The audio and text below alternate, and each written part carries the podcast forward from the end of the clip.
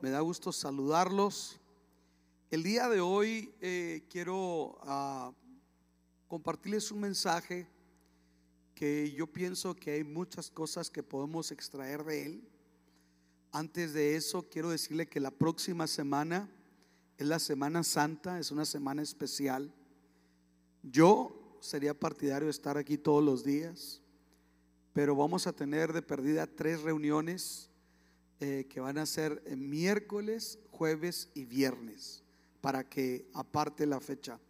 Es la próxima semana, vamos a tener reunión especial del miércoles, un mensaje especial el miércoles, otro mensaje especial el jueves y el viernes las siete palabras. Así es que queremos animarlo para que aparte este tiempo y vamos a empezar a celebrar la Semana Santa desde el próximo domingo, el domingo de Palmas.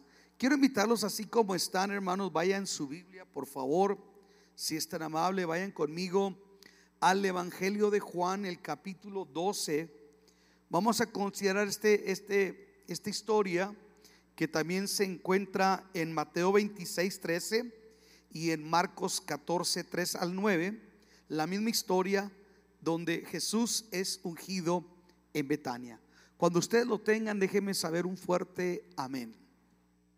Ok, vamos a leer la palabra del Señor y dice de la siguiente manera, seis días antes de la Pascua, llegó Jesús a Betania donde vivía Lázaro, a quien Jesús había resucitado. Allí se dio una cena en honor de Jesús. Marta servía y Lázaro era uno de los que estaban a la mesa con él. María tomó entonces como medio litro de nardo puro, que era un perfume muy caro, y lo derramó sobre los pies de Jesús, secándoselos luego con sus cabellos, y la casa se llenó de la fragancia del perfume. Judas Iscariote, que era uno de sus discípulos y que más tarde lo traicionaría, objetó, ¿por qué no se vendió este perfume que vale muchísimo dinero? Para dárselo a los pobres?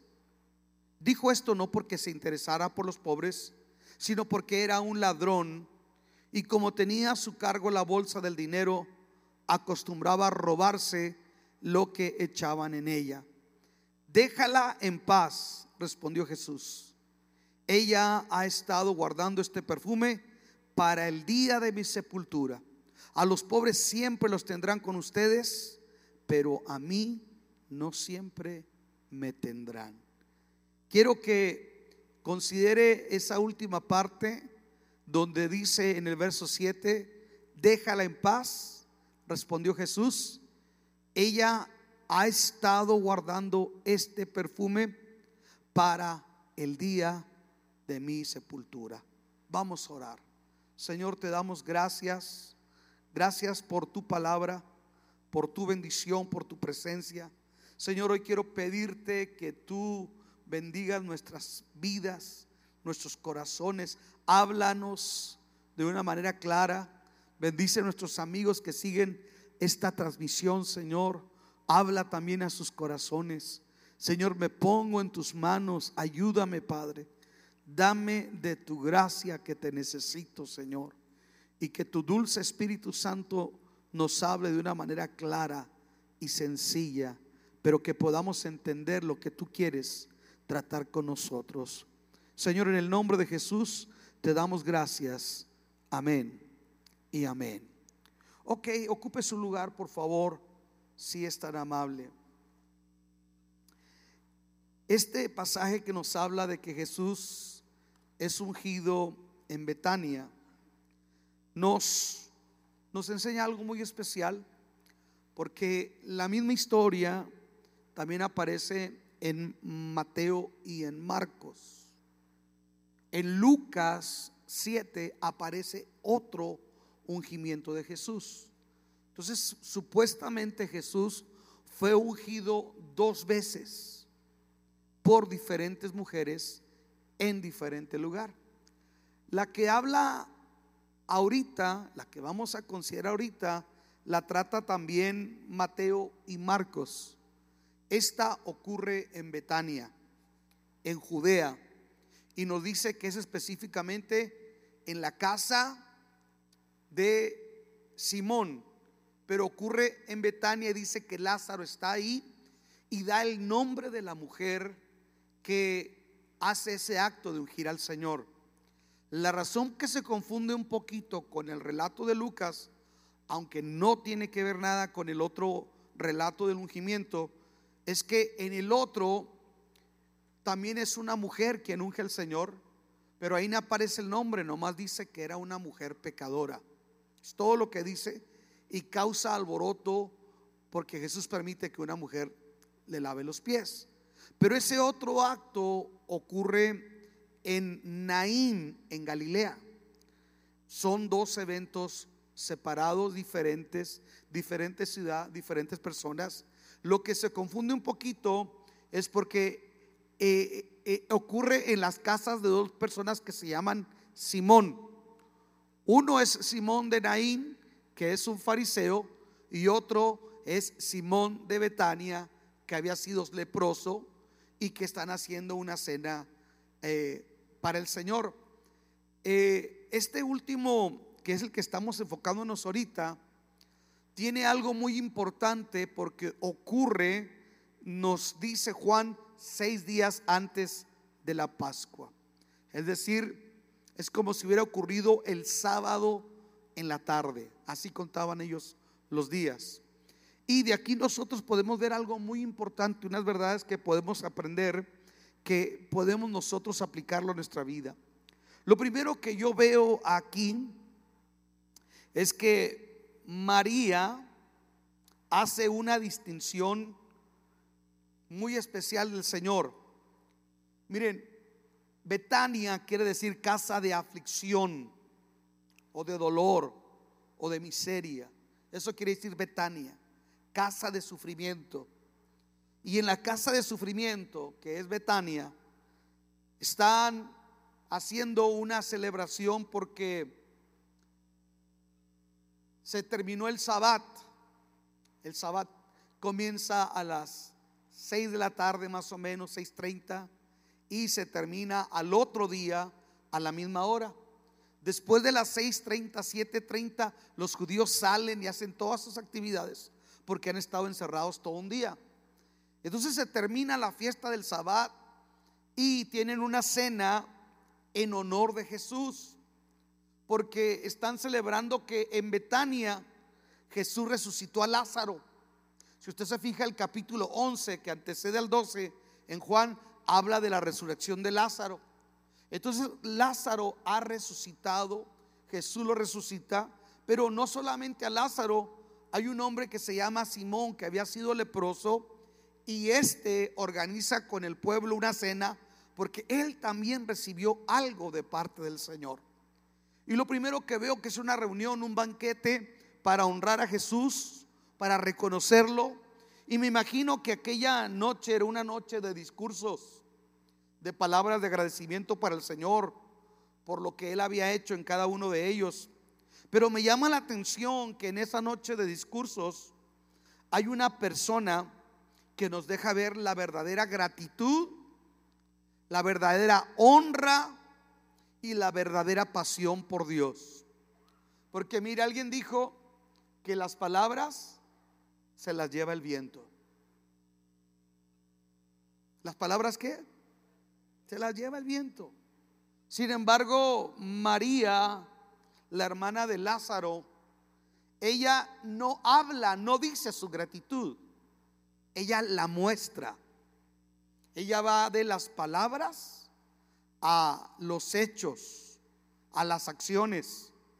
Y dice el versículo, si usted lo ve en Mateo 26, el versículo 6 dice, y estando Jesús en Betania, en casa de Simón, el leproso, vino a él una mujer con un vaso de alabastro de perfume de gran precio y lo derramó sobre la cabeza, estando el Señor sentado a la mesa. Ella no habla. Ella de repente interrumpe aquella reunión, se presenta con aquel perfume y simplemente sin mediar palabra llega y el alabastro es un, es un, es un metal que se puede manipular, puede quebrarse también estando en la misma mano, uno lo puede manipular.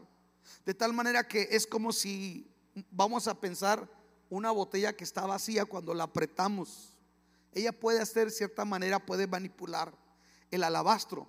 Por eso se entiende que lo quiebra en la cabeza del Señor y lo derrama. Y hay una pregunta aquí que llama mucho mi atención porque eh, eh, los evangelios, tanto Juan como Mateo y Marcos, hablan del perfume, pero también hablan del valor del perfume. Dice que el perfume era perfume de nardo y era puro. Entonces, si era puro, era un nardo que importaban de la India. Era un perfume caro. ¿A cuántos les gustan los perfumes caros, hermanos? Amén. ¿A cuántos les gustan los perfumes caros?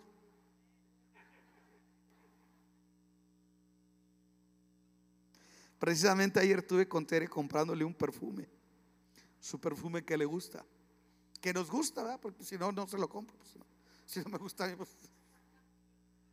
pero este era un Coco Chanel de la India, nardo puro. El nardo puro se importaba de la India. Pero hay otra situación que yo encuentro aquí dice que ese perfume valía el equivalente a 300 días de salario. Los romanos usaban el denario para pagar un jornal, un día de jornal. Entonces un denario era lo que le daban a alguien por su trabajo de un día. El denario era una moneda romana. Y dice que el perfume valía 300 denarios, es decir, 300 días de salario. La pregunta, si ella vivía en Betania, Betania no vivían los ricos, los ricos vivían en Jerusalén. Ella vivía en Betania, Betania era un pueblito enfrentito de Jerusalén, el equivalente a un suburbio, a, un, a una especie de villita, no era ni un pueblo, era una pequeña villa, de donde esta muchacha tenía un perfume tan caro. Se cree que ese perfume eran los ahorros de toda su vida. Desde niña, ellas iban guardando dinero porque guardaban para comprar un buen perfume para el día de su boda. Entonces, esta muchacha, los ahorros de su boda, de toda su vida, de su niñez, de su adolescencia, los invirtió en comprar un perfume porque se iba a casar. Y cuando ella está en ese momento en que están manifestando la gratitud, ella tiene motivos para estar agradecida. Jesús resucitó a Lázaro. Jesús obró en su vida, en su familia. Ellos eran amigos de Jesús desde niños. Se cree que cuando José y María subían a adorar, de, que venían de Galilea, de Nazaret a, a Jerusalén, ellos se hospedaban ahí enfrente de Jerusalén, en Betania. Eran amigos desde niños. Se cree que posiblemente eran amigos desde Belén, pero se conocían. Entonces Aquí hay algo muy especial. Ella está dando lo mejor. No habla, actúa. Y la verdadera gratitud no se dice, se muestra. La verdadera pasión no se expresa con palabras, se manifiesta con hechos. El verdadero compromiso no se cacaraquea se ejecuta. Dice que llegó y manipuló, apretó aquel vaso de alabastro, le produjo una ranura y, dice que empezó a vaciarlo sobre la cabeza de el Señor. Y aquí está la primera enseñanza. quebró el vaso para que pudiese salir el perfume y ser derramado. Yo encuentro que no se puede dar todo al Señor sin un quebrantamiento primero. ¿Por qué no nos damos todo al Señor? Porque no hay un quebrantamiento. ¿Dónde es donde nosotros tendemos a buscar, a tratar de agradar a Dios, a, tratar de ir más allá? Solamente en quebrantamiento. El quebrantamiento ocurre de dos maneras en la vida del creyente. Una, por lazos de amor donde nosotros decidimos humillarnos, quebrantar nuestro corazón, hacer a un lado las cosas vanas, las trivialidades y darle la prioridad que Cristo merece, estarnos ahí un rato meditando en su palabra, que la palabra empiece a, a, enternecer nuestro corazón y que empiece a producirse en nosotros alabanza. Y después de alabanza, ¿por qué no entrar en un tiempo de adoración? Y adoración no es cuando los quieren hacer ustedes aquí que levanten las manos. Eso no ocurre con ustedes porque no ocurre ni en su vida privada.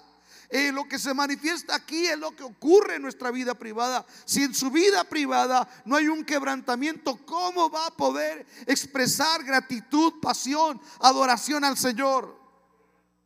Esa es la manera excelente. Pero hay una segunda manera que es cuando no es por lazos de amor, sino porque nosotros escúchenme esto, nosotros, Dios tiene que tratar para quebrantarnos.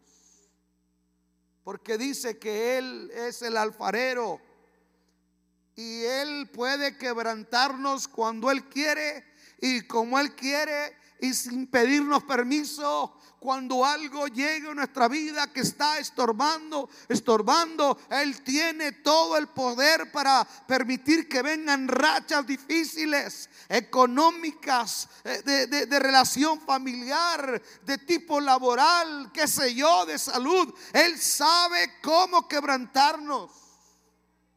Pero es mejor quebrantarnos por nosotros mismos. Lo segundo que yo veo aquí es que María, en ese acto del ungimiento de Jesús, ella lo identifica como el gran rey Mesías. Porque el aceite sobre la cabeza solamente se derramaba de dos maneras. Una, cuando se ungía un rey, así como cuando Samuel ungió a David en el capítulo 16 de Primera de Samuel, versículo 13, Samuel unge a David, o en una celebración muy especial, se derramaba perfume sobre la cabeza, pero no se derramaba todo. Ella lo derramó todo se ponía un poco de perfume, era aceite sobre la cabeza, pero no, ella lo derramó todo. ¿Será que ella sabía quién estaba delante de ella? Ese es el primer acto que ella hace. Cuando ella derrama el aceite, lo está reconociendo como el Mesías. Otra cosa que me llama la atención es que cuando derrama el aceite, en su cabeza y cuando unge los pies, María está siendo la primera que cumple una profecía que tiene que ver con el tipo de adoración que había que darle al Mesías. En el Salmo capítulo 2, versículo 12, la reina Valera dice, honrad al Hijo para que no se inflame su ira. Pero la nueva versión internacional que está en un manuscrito más antiguo que la Reina Valera, dice, bésenle los pies. Bésenle los pies. Casiodoro de Reina, en el contexto de español vernáculo, reconocieron solamente honrar al Hijo. Pero en la cultura hebrea, honrar al Hijo es ponerse a sus pies y besarlo. La única persona en las sagradas escrituras que besa los pies es esta. Y la otra mujer pecadora, fíjese qué tremendo. Esto me habla que la mujer tiene una sensibilidad para lo espiritual a veces más fuerte que nosotros los hombres. Como que la mujer batalla menos. Ella lo identifica y le besa los pies, lo honra como el gran rey de Israel. Ella está mirando lo que los discípulos todavía están batallando para poderlo identificar. Ellos tienen que ver muchas señales. Ellos tienen que escuchar muchas enseñanzas. No, esta mujer ya sabe quién es Jesús. De tal manera que cuando viene y los visita, ella se olvida del quehacer porque ella sabe que quehacer y aflicciones y, y, trivialidades siempre va a haber, pero no siempre va a haber el privilegio de estar sentada a los pies de Jesús para escucharlo. Y María ha desarrollado esa virtud tiene un discernimiento espiritual, ha aprendido a sentarse, a escucharlo. Escuche, en el contexto hebreo, el, discípulo que se sienta más cercano al rabino es el discípulo más avanzado. ¡Wow! En nuestro contexto machista, nunca hemos mirado que los mejores discípulos de Jesús no fueron hombres, fueron mujeres. ¿Usted sabía eso? Usted nunca va a encontrar en los evangelios que una mujer ataque o cuestione al Señor. Y María fue un discípulo muy excelente porque pudo discernir quién era Jesús. Pudo entender quién era Él, le fue revelado quién es Jesús. ¿Por qué no nos damos nosotros? ¿Por qué no terminamos de comprometernos? ¿Por qué no terminamos de rendirnos? ¿Sabe una cosa? Porque todavía tal vez no se nos revela quién es Jesús. Pero cuando usted sabe quién es Jesús, escuche, cuando usted sabe quién es el Señor, no solamente lo que hizo por mí, porque yo podría estar agradecido porque me sacó de la drogadicción. Yo podría estar agradecido por aquello, por lo otro. Pero escuche, llega un momento donde no se trata lo que me dio, sino de entender quién es Jesús. Por eso Jesús de repente le dice, ¿qué dice la gente que es el Hijo del Hombre? Uno le dice en Jeremías, otros Elías, otros el Bautista, le dice, esto dice la gente, pero ustedes, ¿quién dice? que soy yo. Cuando alguien entiende quién es Jesús, se resuelve la vida en su orden de prioridades. Cuando alguien sabe quién es Jesús, no tiene problema para humillarse. Alguien diga amén. Cuando alguien sabe quién es Jesús, no tiene problema para dejar el mundo y las cosas de este mundo cuando alguien sabe quién es Jesús, se vuelve un apasionado del Señor. Tercero, otra cosa que me llama la atención es la forma como lo hizo. Porque la forma en la que ella unge al Señor y lava sus pies, con sus lágrimas, le pone el perfume sobre sus pies y quita el sobrante con sus cabellos, nos deja ver algo muy importante que nosotros tenemos que considerar. Porque la manera en la que ella lo hace no solamente revela una profunda gratitud, sino también una profunda devoción. ¿Sabe cuál es el problema de nosotros? Falta de devoción. Lo voy a repetir una vez más. ¿Saben cuál es el problema de nosotros? La falta de devoción. Hay algo que huele seco en cántico nuevo. Hay algo que está seco aquí. Nos falta oración. Nos falta quebrantamiento. Necesita orar el pastor. Necesita quebrantarse el pastor.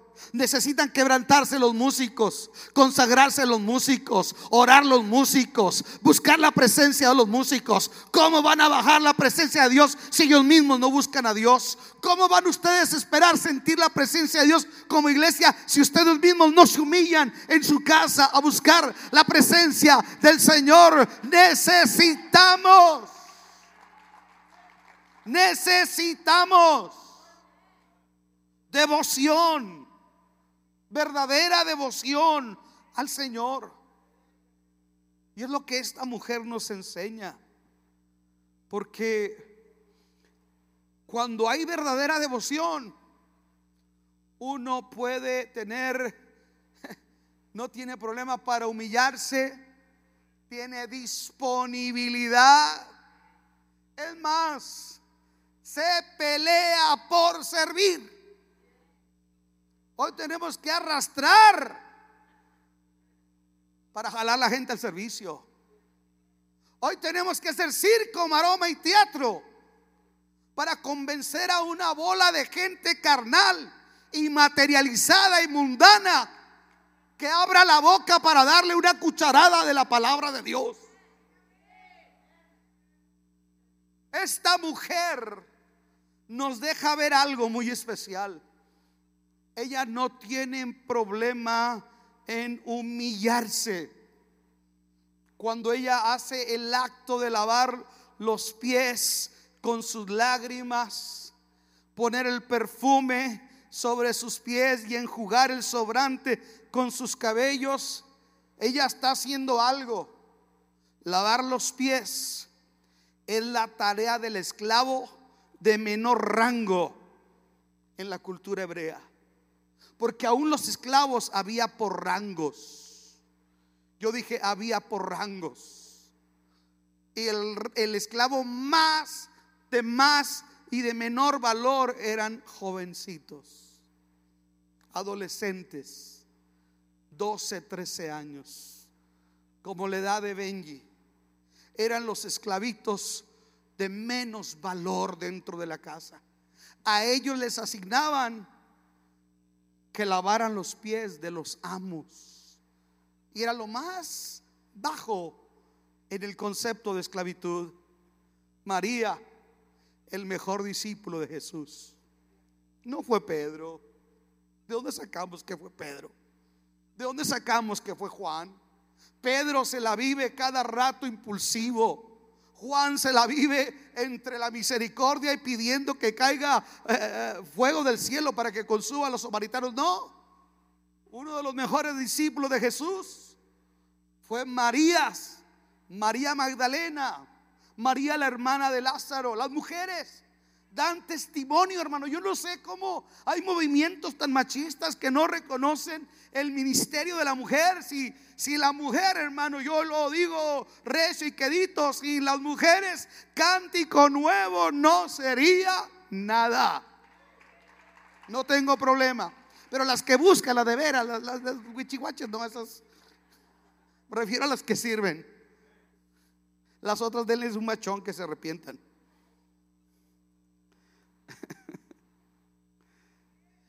Era identificarse como esclava, lavarle los pies. Identificarse como qué? Como esclava. ¿Sabe qué concepto tenía Pablo de sí mismo? En Romanos capítulo 1, versículo 1, dice Pablo de sí mismo, yo Pablo,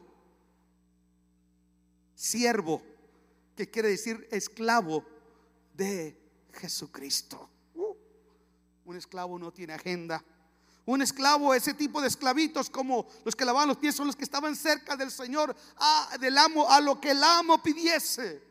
Había otro tipo de esclavos que andaban trabajando con los animales, trabajando la tierra, pero ese tipo de esclavos estaban ahí a lo que el Señor pidiese. Pablo se identifica como ese tipo de esclavo de los últimos. Y María se presenta a sí misma como el esclavo de menor rango, el que lava los pies del maestro. Otra cosa que me llama mucho la atención es lo siguiente. Es que la, escritura dice que secó los pies del maestro con su cabellera. Mire, una mujer que se llamase recatada, que se, que se llamase verdaderamente judía, una mujer moral en el contexto del tiempo de Jesús, no salía a la calle sin cubrirse el pelo.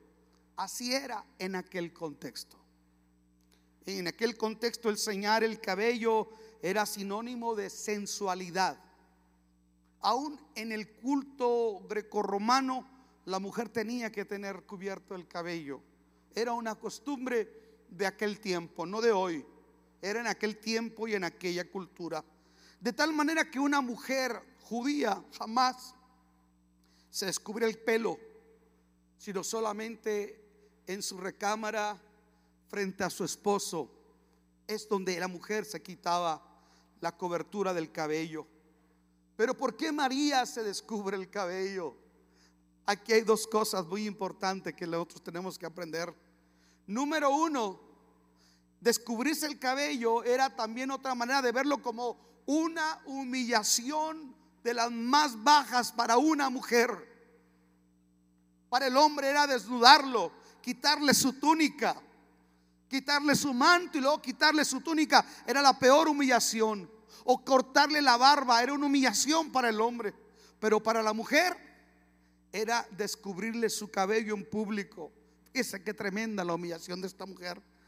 Ella por amor a Jesús no solamente se hace esclava del Señor, sino que se humilla hasta la humillación más profunda que pueda haber para una mujer, pero ella no tiene problema.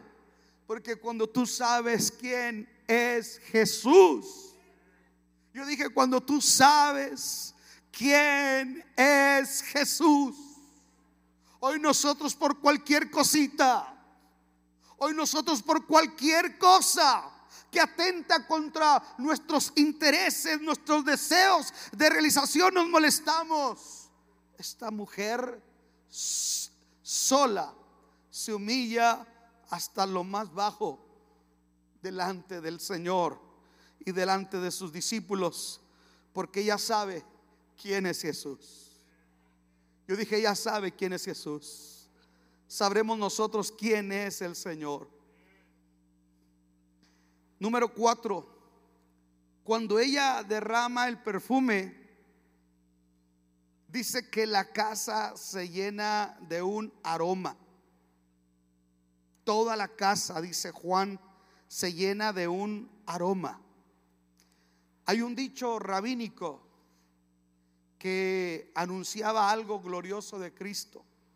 Este dicho rabínico dice que el buen aceite se percibe desde la recámara hasta la última habitación.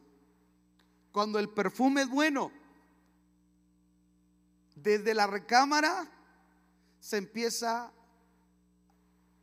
a expandir el aroma y puede llegar hasta la última habitación. Ese es un dicho rabínico, pero se cree que ese dicho rabínico tendría un cumplimiento profético porque la Biblia dice que nosotros somos olor fragante del conocimiento de Cristo. Cristo sería sacrificado en Jerusalén, pero su perfume y su conocimiento sería conocido hasta lo último de la tierra. Cuando aquella mujer estaba diciendo, lo que estaba diciendo es una iglesia que esté dispuesta a despojarse a sí misma una iglesia que esté dispuesta a traer lo mejor de lo mejor de forma sacrificial para el Señor. Una iglesia que esté dispuesta a hacerse esclava de Jesucristo. Es una iglesia que va a llevar el conocimiento de Cristo a todos los rincones de la tierra. Eso es lo que está diciendo. Yo hoy cuando oigo tanta gente que se presentan con títulos rimbombantes, digo, te consideras también primeramente un esclavo del Señor. No se crea, a veces uno piensa en la escritura y dice, wow, qué lejos estamos.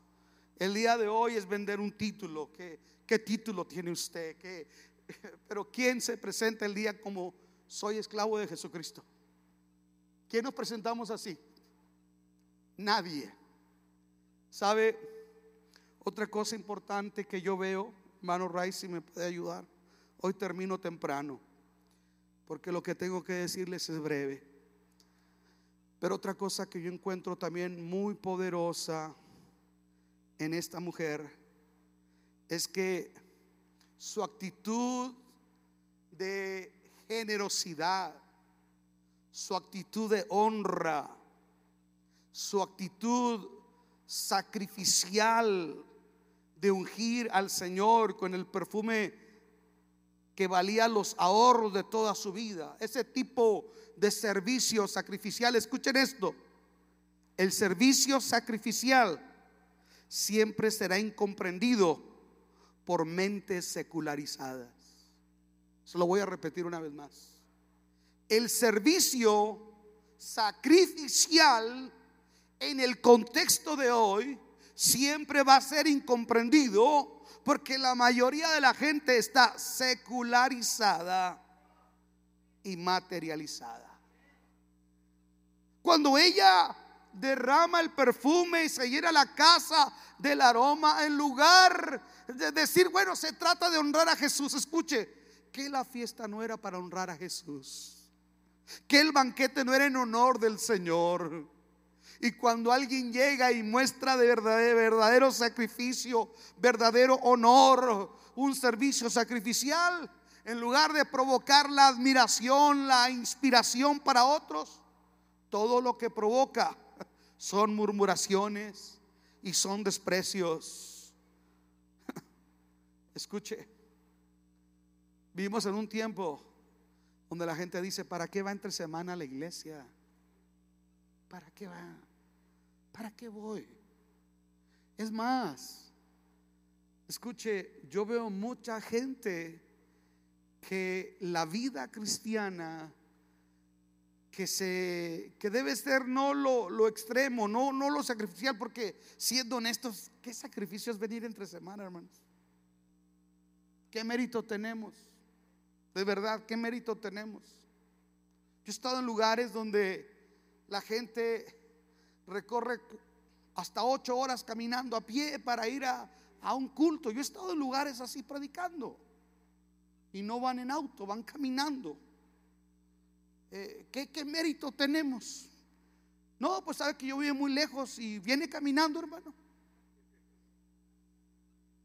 Llegan hasta con los cachetes helados en tiempo de frío, del aire acondicionado tan buenos que traen. Alguien dígame. O diga, no, es que, ¿sabe qué hermano? No, ¿cuál? Dígame, dígame, ¿cuál sacrificio? Pues a lo mejor ahorita la gas está más cara, sí es cierto. Pero mira, cuando Dios da la visión, también da la provisión. Cuando tú lo honras, Dios te honra.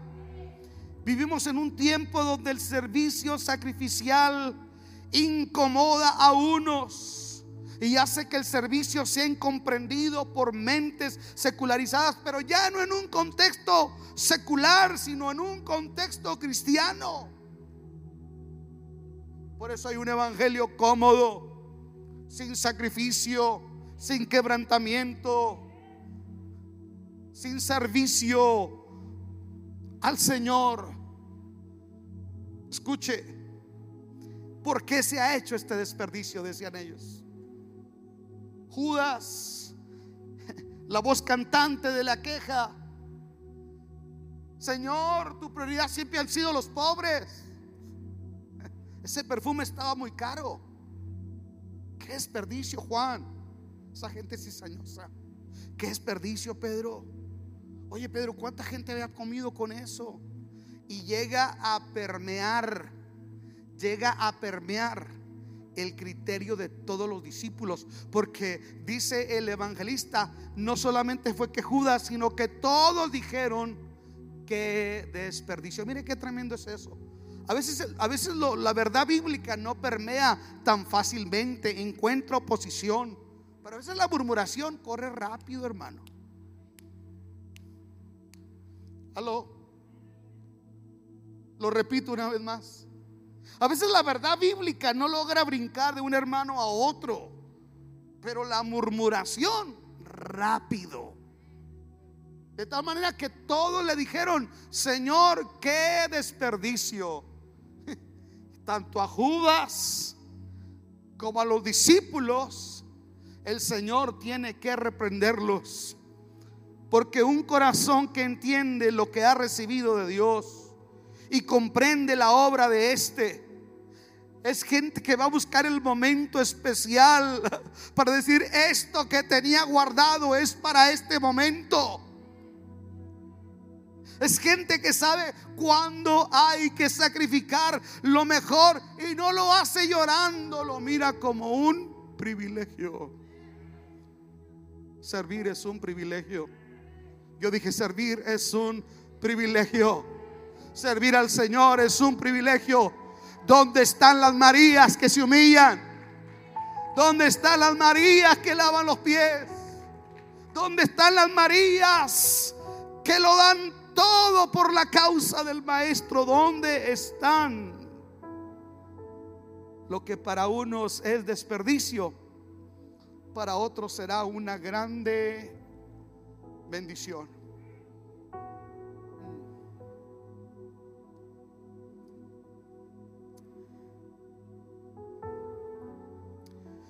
Yo creo que no le hemos dado al Señor todavía lo que realmente le podemos dar.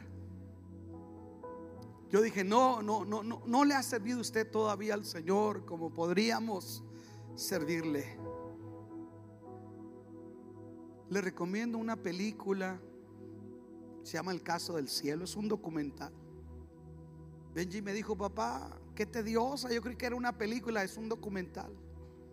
Lo, escribe Lee Strobel, algo así se llama este, el que escribió el caso de Cristo. Ayer la fuimos a ver y me llama la atención que Strobel, ¿va? Lee Strobel, bueno, eso es. Me llama la atención que están hablando de lo que es el cielo, investigaciones en testimoniales. Él mismo lo vivió, el escritor, y investigan a varias gente que, que tuvo experiencias, que muere y va al cielo y regresa. Pero entonces dicen, pero el cielo no se valora si no se entiende la realidad del infierno también. Y para identificar, para identificar y dar lugar también a ese tipo de criterios, entrevistan a un cantante cristiano.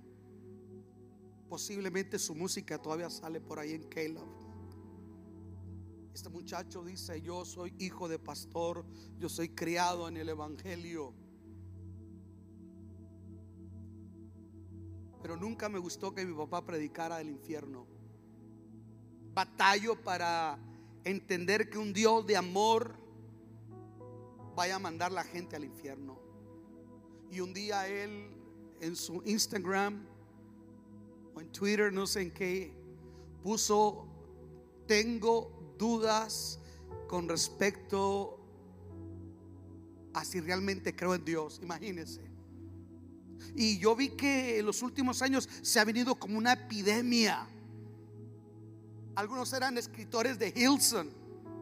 Otros eran otro tipo de cantantes que de repente dicen, no, pues ahora resulta que siempre Buda, siempre Cristo, no, a lo mejor, a lo mejor Buda también. ¿Qué está pasando?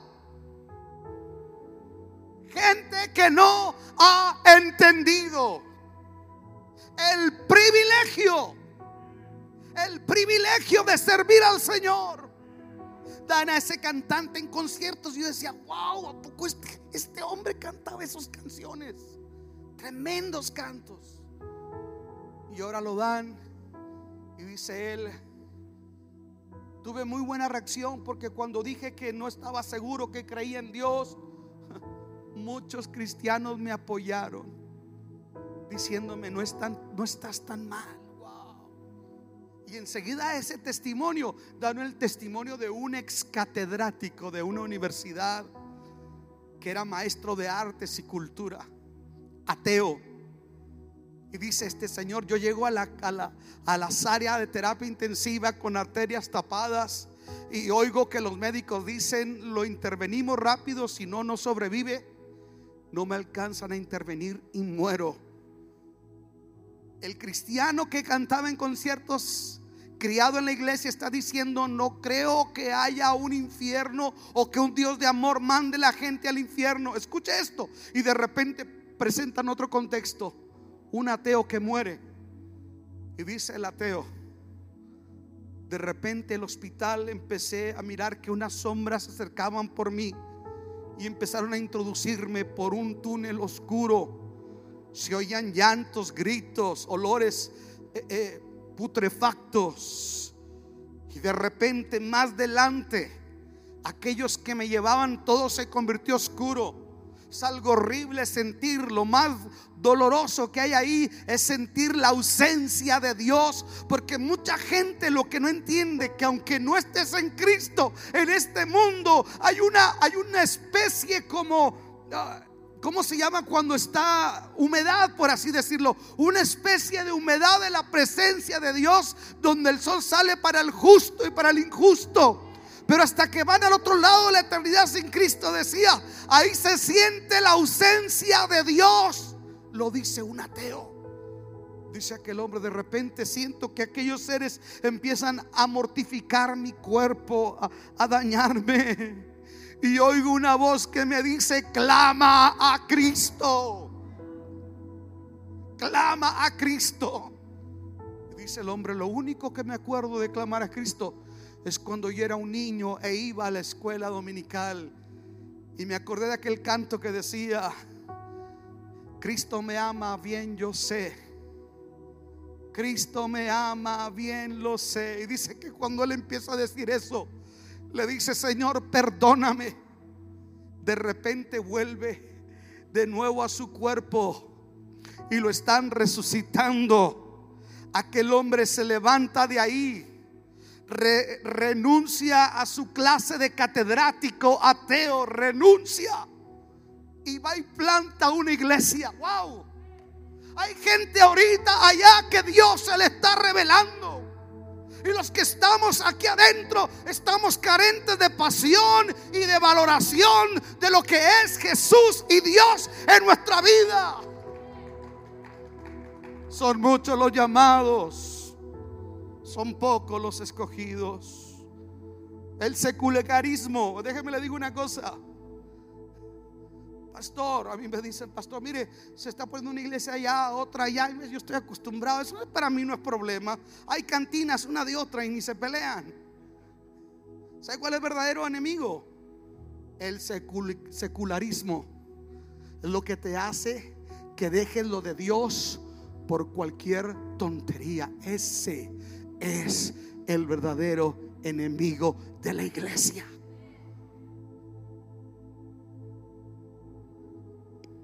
Escuche. La unción de Jesús por María recuerda la misión principal del Hijo de Dios. María vio lo que los demás no vieron aquella noche. Era una noche de celebración pero Jesús sabe que se estaban acercando sus últimos días. Jesús sabía que había un plan para matarlo. Que Judas estaba haciendo un trato en las próximas horas para entregarlo. Jesús sabía la agonía que era saber que iba a morir.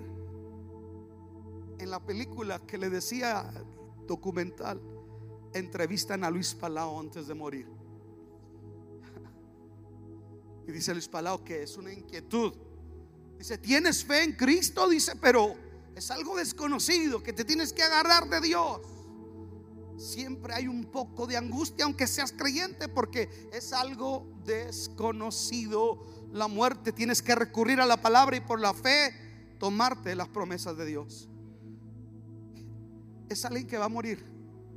Sus discípulos no entienden, pero repito, yo podría decir que es la intuición, la empatía, la sensibilidad de María, pero no, es el discernimiento que María tiene, porque es uno de sus mejores discípulos. Es la que se sienta en las sillas de adelante a los pies del maestro a escucharle. Entonces ella puede ver lo que los otros no miraron. Ella puede ver que en lo profundo del corazón del maestro hay una profunda angustia. Sabe que vienen los clavos, sabe que viene la traición, sabe que viene la cruz, sabe que viene la flagelación y todo eso a Jesús le causa un tipo de angustia y María lo percibe. María lo percibe. Y María Dios la usa para alentar y para afianzar a Jesús, para que Jesús afirme su rostro y enfrente lo que viene con dignidad, con valentía, con decisión y esperanza. Porque los demás celebran al sanador. Otros celebran al que multiplica los panes y los peces. Otros están celebrando al gran maestro catedrático de la ley. Otros están celebrando al que hace milagros y resucita muertos. Pero María no mira eso. Porque de qué me sirve el Cristo como el gran maestro. ¿De qué me sirve el Cristo como el hacedor de milagros y maravillas? Per se, ¿de qué me sirve el Cristo? Escuche, que es popular. El Cristo que a mí más me sirve es el Cristo que muere en la cruz y da su vida en rescate por todos nosotros. De lo contrario sería un Cristo místico, humanista, pero el Cristo que a mí me ayuda es el que da su vida porque me ama tanto. Por eso cuando ella derrama el perfume sobre el Señor, ella no solamente ve al rey Mesías, al que hay que ponerle perfume en su cabeza. Ella ve al Cordero de Dios que tiene que morir en la cruz por los pecados de la humanidad. Por eso Jesús dice,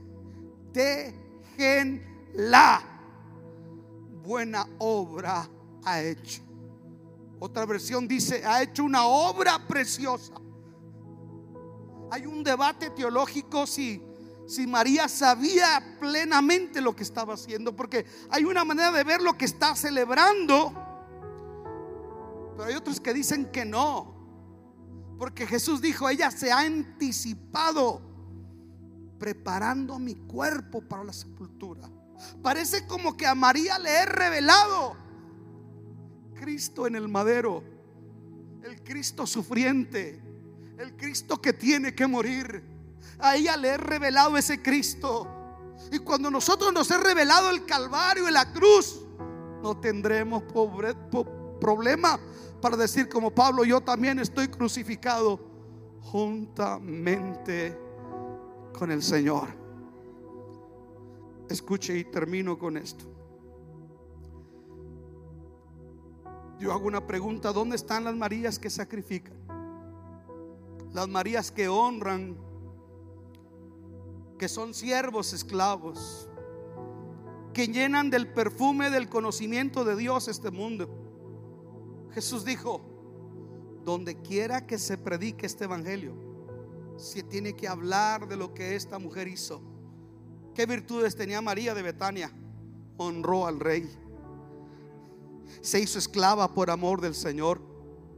Sacrificó lo mejor que tenía, lo dio todo, porque su Salvador habría de dar toda su sangre. Lo menos que ella podía dar era todo el perfume, no unas gotitas. No, eh, domingo, eh, fiesta de socialité. Pero Ah, pero es domingo. ¿Tus hobbies? La iglesia, Cristo. No, se me hace que así no.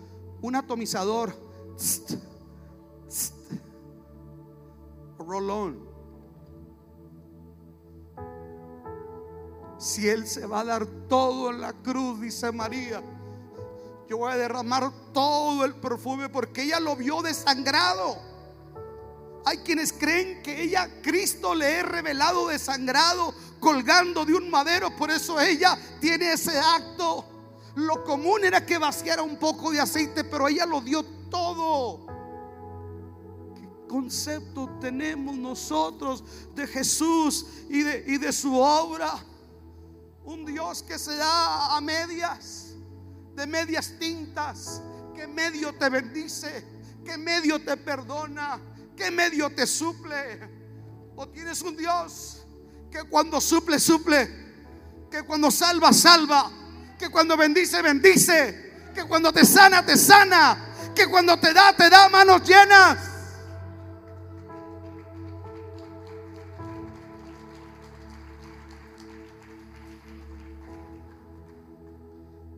Esta María presenta al Cristo que se entrega todo para que los que han de creer en Él también lo hagan de forma sacrificial.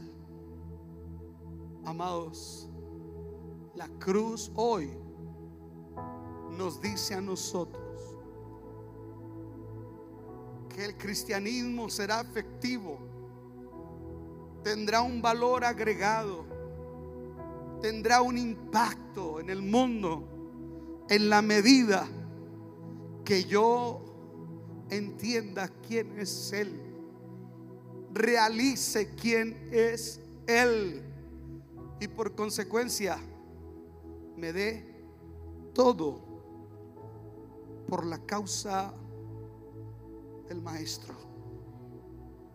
Póngase de pie.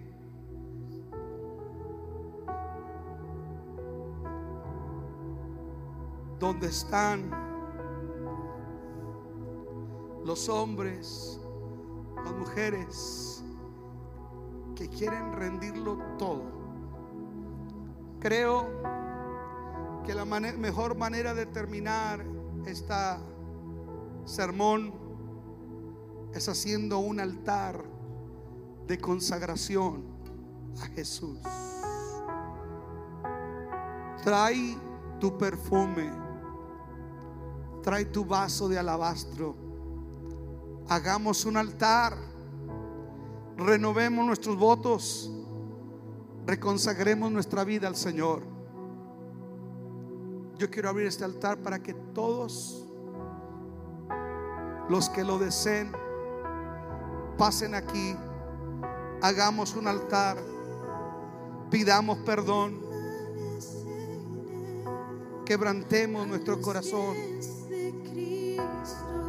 Precioso Jesús.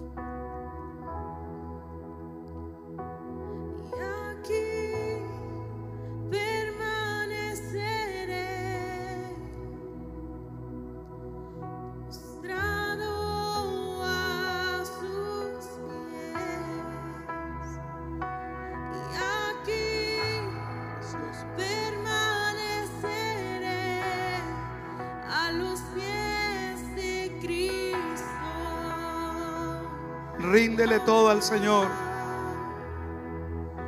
Y aquí permaneceré Ríndele todo a Jesús. postrado a tus pies. Ríndele todo al Señor.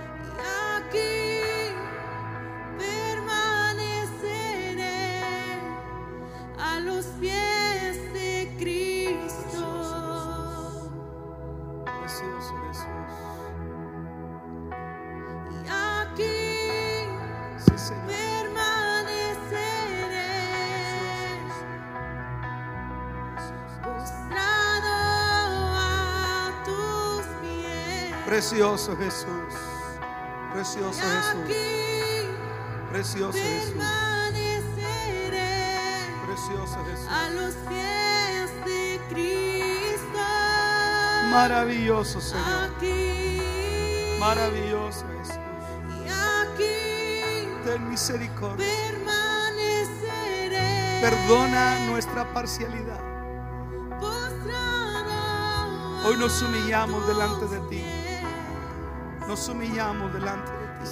Aquí permaneceré Precioso Jesús.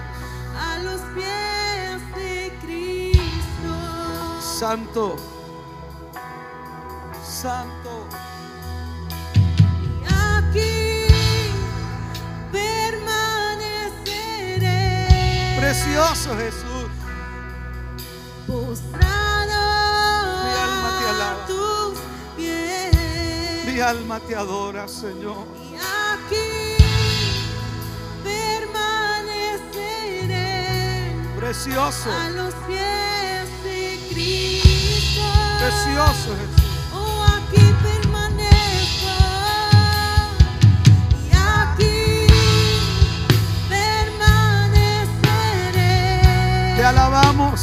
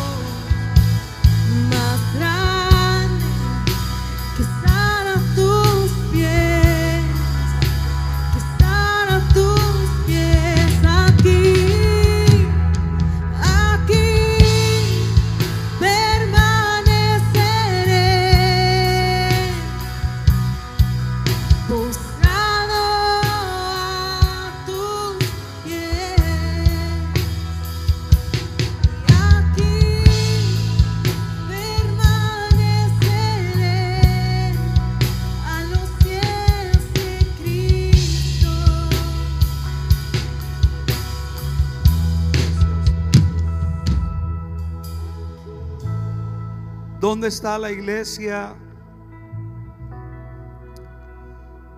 que puede ver a Cristo en sus pies? Que puede doblar sus rodillas para entender que somos llamados a estar a sus pies. No por encima de Él, no arriba de Él, no para un- ordenarle lo que Él tiene que hacer, sino para decirle que quieres que tú haga, mi Señor, que tú quieres que yo haga, mi Maestro. Perdón porque no he hecho tu voluntad.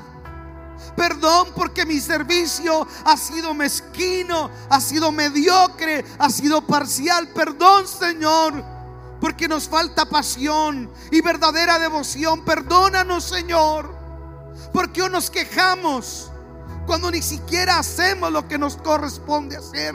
Ni siquiera el título de siervos inútiles alcanzamos, porque ni siquiera estamos haciendo lo que debíamos hacer. Perdónanos, Señor porque estamos deteniendo tu conocimiento y no lo estamos compartiendo a otros. Perdónanos, Señor, porque hemos puesto por encima el materialismo, lo que siento, lo que pienso, las modas, las tendencias.